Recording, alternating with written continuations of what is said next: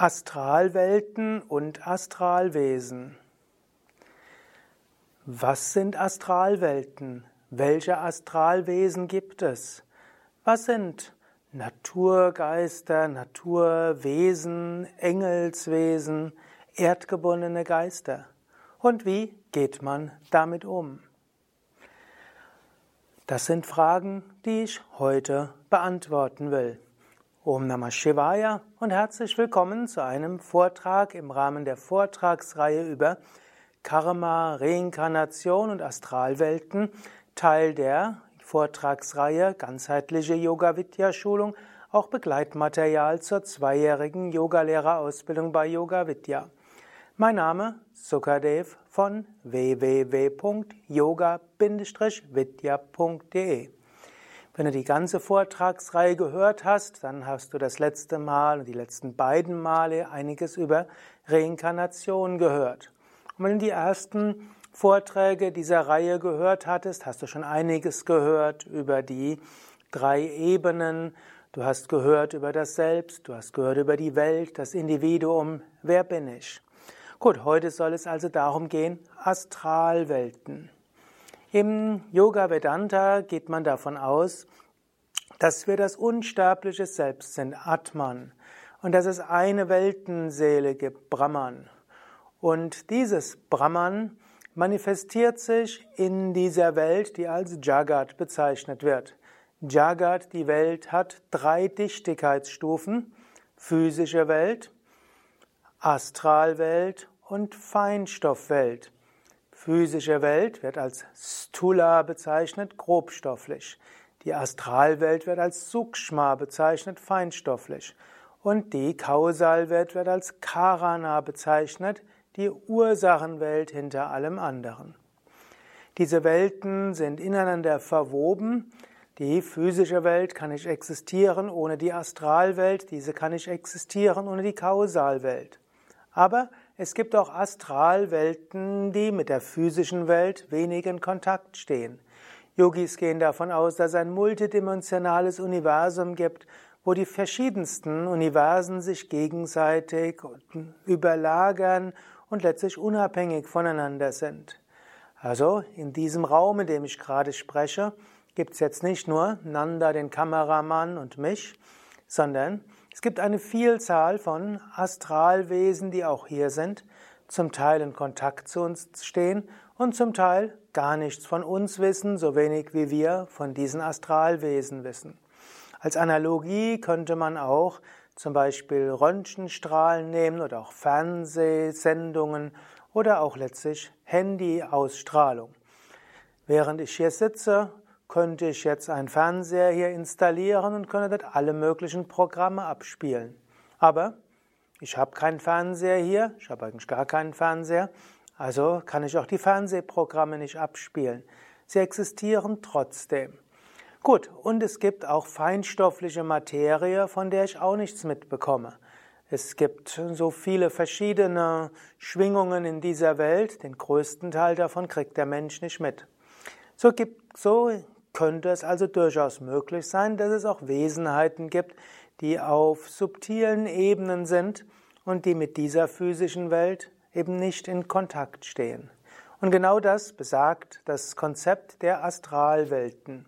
Natürlich, das Konzept der Astralwelt geht im Yoga über das hinaus, was die Physik sagt, als äh, letztlich subtile Schwingungsebenen. Aber man kann es als Analogie nehmen. Und wer weiß, Vielleicht in ein paar Jahrzehnten wird die Physik noch feinere Instrumente haben und vielleicht kann sie dann auch Kontakt zur Astralwelt aufnehmen. Denkbar ist es. So ähnlich wie es auch eine Phase gab, wo man auf Tonbändern eigenartige Stimmen gehört hat oder wie man auch bei der Digitalfotografie plötzlich Lichtwesen gesehen hat. Natürlich, die Technik hat mehr probiert, diese sogenannten Störsachen zu eliminieren. Und in moderner Digitalfotografie siehst du diese Lichtwesen nicht mehr. Und bei modernen Aufnahmen hörst du auch keine eigenartigen Stimmen mehr. Aber nicht deshalb, weil es sie nicht gibt, sondern die, die Firmen haben viel dafür gemacht, dass das nicht mehr sichtbar ist. Man könnte aber auch stattdessen sich bemühen, Instrumente zu entwickeln, die diese Lichtwesen sichtbar machen und die auch diese scheinbare Störstimmen hörbar machen. Bisher wird dort wenig Energie reingesteckt. Vielleicht könnte man das tun. Okay, soweit also zum Thema allgemein. Etwas spezieller gehen die, geht Yoga davon aus. Erstens, die physische Welt existiert nicht ohne die Astralwelt. Was auf dieser physischen Welt existiert, hat ein Korrelat in der Astralwelt und manches, was in der physischen Welt geschieht, kann dadurch erklärt werden, dass dort hinter Astralwelt ist, Astralwesen sind und dass diese physische Welt auch von einer subtileren Welt gesteuert wird. Noch mehr, der einzelne Mensch ist nicht ein physisches Wesen, sondern er ist Bewusstsein, der einen Astralkörper hat und mit diesem Astralkörper einen physischen Körper hat, mit dem er Erfahrungen der physischen Welt macht und mit dem er einiges bewirkt in dieser physischen Welt. Der Du als Bewusstsein bist überall. Du als Individuum existierst als Astralkörper. Stirbt der physische Körper, verlässt du den physischen Körper. Wenn du dich neu inkarnierst, wirst du mit deinem Astralkörper in den physischen Körper hineingehen. Wenn du mit Menschen kommunizierst, kommunizierst du nicht nur über Worte oder Sprache oder Bildzeichen oder Handy oder Messages, du kommunizierst auch mit deinem Prana. Wenn du in jemandem verliebt bist, das Band, das du dabei spürst, ist Energieverbindung. Das Vertrautheitsgefühl, das du zu manchen Menschen hast, stammt vielleicht aus einem früheren Leben. Und wenn du in einen Raum gehst und irgendeine Anwesenheit spürst, ist dort vielleicht ein Astralwesen dort. Es gibt jetzt verschiedene Weisen, Astralwesen, Feinstoffwesen einzuteilen. Ich hatte ja das letzte Mal etwas gesprochen über Pretas und Pitris, Pretas erdgebundene Geister, jemand, der gestorben ist, aber nicht den Aufstieg geschafft hat in die höheren Welten, erdnah ist. Und ich hatte über die Pretas gesprochen, über die Pitris gesprochen, was als Vorfahren übersetzt wird. Und in diesem Kontext heißt Verstorbene, die sich noch nicht inkarniert haben, aber eben in den feinstofflichen Welten sind, um dort Erfahrungen zu machen und letztlich durch die Kraft ihrer Gedanken ihre eigene Welt schaffen. Daneben gibt es aber noch einige weitere. Von besonderer Bedeutung sind hier die Apsaras, die Gandharvas, die Dikpalas und die Devas. Das letzte Mal hatte ich gesprochen über die Pretas, erdgebundene Geister, die auch mit Menschen in Kontakt treten können. Die kannst du zum Beispiel erfahren als eine schwere Energie, als eine irgendwo traurige Präsenz und eine wenn du dich mit ihnen beschäftigst, die dir irgendwo Energie nehmen würden, denn sie wollen letztlich Prana von dir haben. Wenn du in Kontakt zu einem Preta trittst, der dich, sich vielleicht manifestiert als jemand, der also graue Gestalt hat, dann schicke ihm Om Triambakam, Lichtgedanken, Om Namah Shivaya, bring ihn, gib ihm Arati, denke an ihn oder sie, aber nur kurz. Eins bis ein Tag bis maximal drei Tage, drei Wochen ist auch noch okay. Und dann höre auf, an ihn oder sie zu denken. Ich hatte mehr das letzte Mal drüber gesprochen. Pitri, also der, das Astralwesen, der Verstorbene. Im Yoga rufen wir die Verstorbenen nicht an. Wir bitten jetzt nicht unsere verstorbenen Großeltern und so weiter uns zu helfen. Es gibt schamanistische Traditionen, die sich an die Pitris wenden und um Führung bitten. Auch im alten Rom und bei den Griechen war es so üblich. In der Yoga-Tradition sagt man, lass die Verstorbenen in Ruhe. Die sollen weiter vielleicht meditieren und sich bemühen, in die höheren Welten zu kommen, statt zu versuchen, uns zu helfen. Wir wenden uns an andere. Aber es gibt andere, die diese Verbindung mit den Verstorbenen etwas stärker fördern und die mögen auch gute Gründe dafür haben.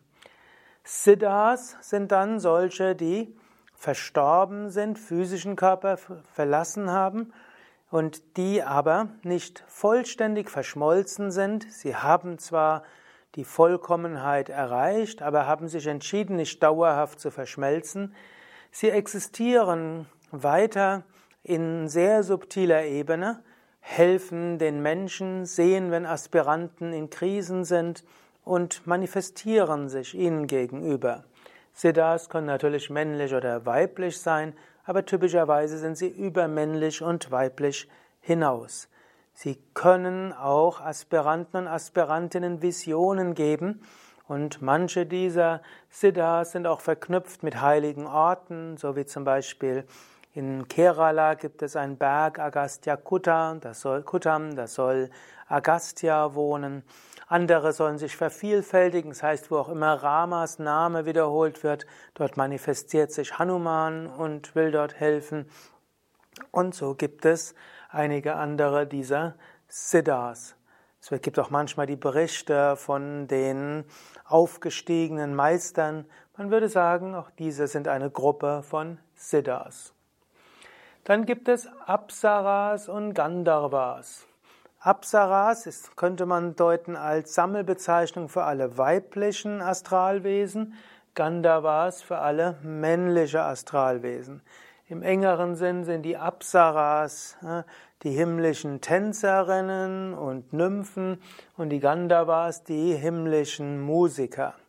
Aber die werden unterschiedlich beschrieben und es gibt indische Schriften, die Dutzende von Kohorten von Astralwesen aufzählen. Ich würde jetzt in dieser einfachen Systematik einfach sagen, diese sind die sogenannten Naturwesenheiten, die sogenannten, man könnte sagen, die Feenwesen, die Elfen und so weiter. Es gibt dann noch eine Spezialkategorie, das sind die sogenannten Bhutas.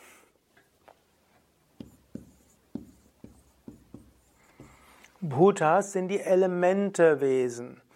In der westlichen Esoterik und letztlich Feinstoffkunde spricht man von den Undinen, den Wasserwesen, man, die auch als die, dann gibt es die Sylphen, die Luftwesen, es gibt die Salamander, die Feuerwesen, also jetzt nicht die Reptilien oder die Amphibien, sondern die Feuerwesen. Dann gibt es noch die Gnome, hm, die auch als Zwerge bezeichnet werden. Das sind die Erdgeister. Das sind also die Bhutas. Und die Apsaras und Gandhavas können auch die Pflanzengeister sein und die Baumgeister, der Pflanzenengel, Baumengel, die also dort sind. Wenn du in der Natur bist, kannst du manchmal spüren, das sind Feinstoffwesen. Gibt es noch besonders den, die Dikpalas. Dikpalas sind die Hüter von Orten. Wenn du an einen bestimmten Ort gehst, da kannst du auch von ausgehen, da gibt es irgend so ein Feinstoffwesen, das für diesen Ort verantwortlich ist und an diesem Ort auch wirkt. Wenn du in einen heiligen Raum gehst, bevor du den Raum betrittst, kannst du einen Moment innehalten und dich verbinden mit dem Dikpala, mit dem Hüter des Ortes. Du kannst dich verbinden, um Erlaubnis bitten einzutreten und dann betrittst du den heiligen Raum und spürst dort an diesem Ort eine besondere Energie. Auch jedes Haus hat ein Dikpala, jede Stadt hat einen Dikpala, jede Region aber insbesondere an heiligen Orten kannst du dort besonderen Kontakt aufnehmen. Dann gibt es die sogenannten Devas. Devas kann man in der westlichen Esoterik und äh, diesen Feinstofftradition mit den feineren Engelswesen in Verbindung setzen. Die Devas haben übergeordnete Aufgaben. Sie sind verantwortlich, äh, zum Beispiel Indra gilt als der König der Götter, hm, der also hm, sich kümmert um alles, was in dieser Milchstraße abläuft. Es gibt Agni, das, den Feuergott, hat verschiedene Feuerwesenheiten, das sind die Agni Bhutas, aber er selbst ist der, ja, die Verkörperung, die Wesenheit des Feuers. Es gibt Varuna, der sich kümmert um alles, was Wasser ist und mit allem dort in Verbindung steht. dann gibt es auch noch Vayu, der Windgott, der die ganzen kleineren Windengel auch irgendwo be, ja, befehligt. Und so gibt es dann noch Devas, die für ganze Planeten zuständig sind. Es gibt die Planeten-Devas, die auch für kosmische Kräfte stehen und so weiter. All das ist etwas anderes als Ishvara. Ishvara Gott selbst, der dir Gott in dem ganzen Universum ist und dann verschiedene Namen und Formen hat. In diesem Sinne hier die Devas, die auch als Devatas bezeichnet werden, sind kosmische Kräfte, die in der Feinstoffwelt sind, die auf allen Ebenen der Schöpfung bestimmte Funktionen haben, mit denen auch der Mensch in Kontakt treten kann und mit denen, von denen er auch lernen kann und mit denen, auf die er sich einstimmen kann, um harmonisch zu leben. Es gibt ja zum Beispiel die Shanti-Mantras, zum Beispiel Shamno Mitra. Dort werden die verschiedenen Feinstoffwesen angerufen, insbesondere die Devas. Die Devas, die dann letztlich den Bhutas, Apsaras und Gandhavas ja, vorgesetzt sind. Und zusätzlich zu all diesen, die ja alle mit der physischen Welt in Verbindung stehen und die alle irgendwo auch äh, uns helfen können, gibt es dann noch jede Menge von subtilen Wesenheiten, die in ihrem eigenen Universum sind und mit denen wir typischerweise nicht kommunizieren. Eventuell können, kann es denen auch gelingen, mal sich höher oder sichtbar zu machen.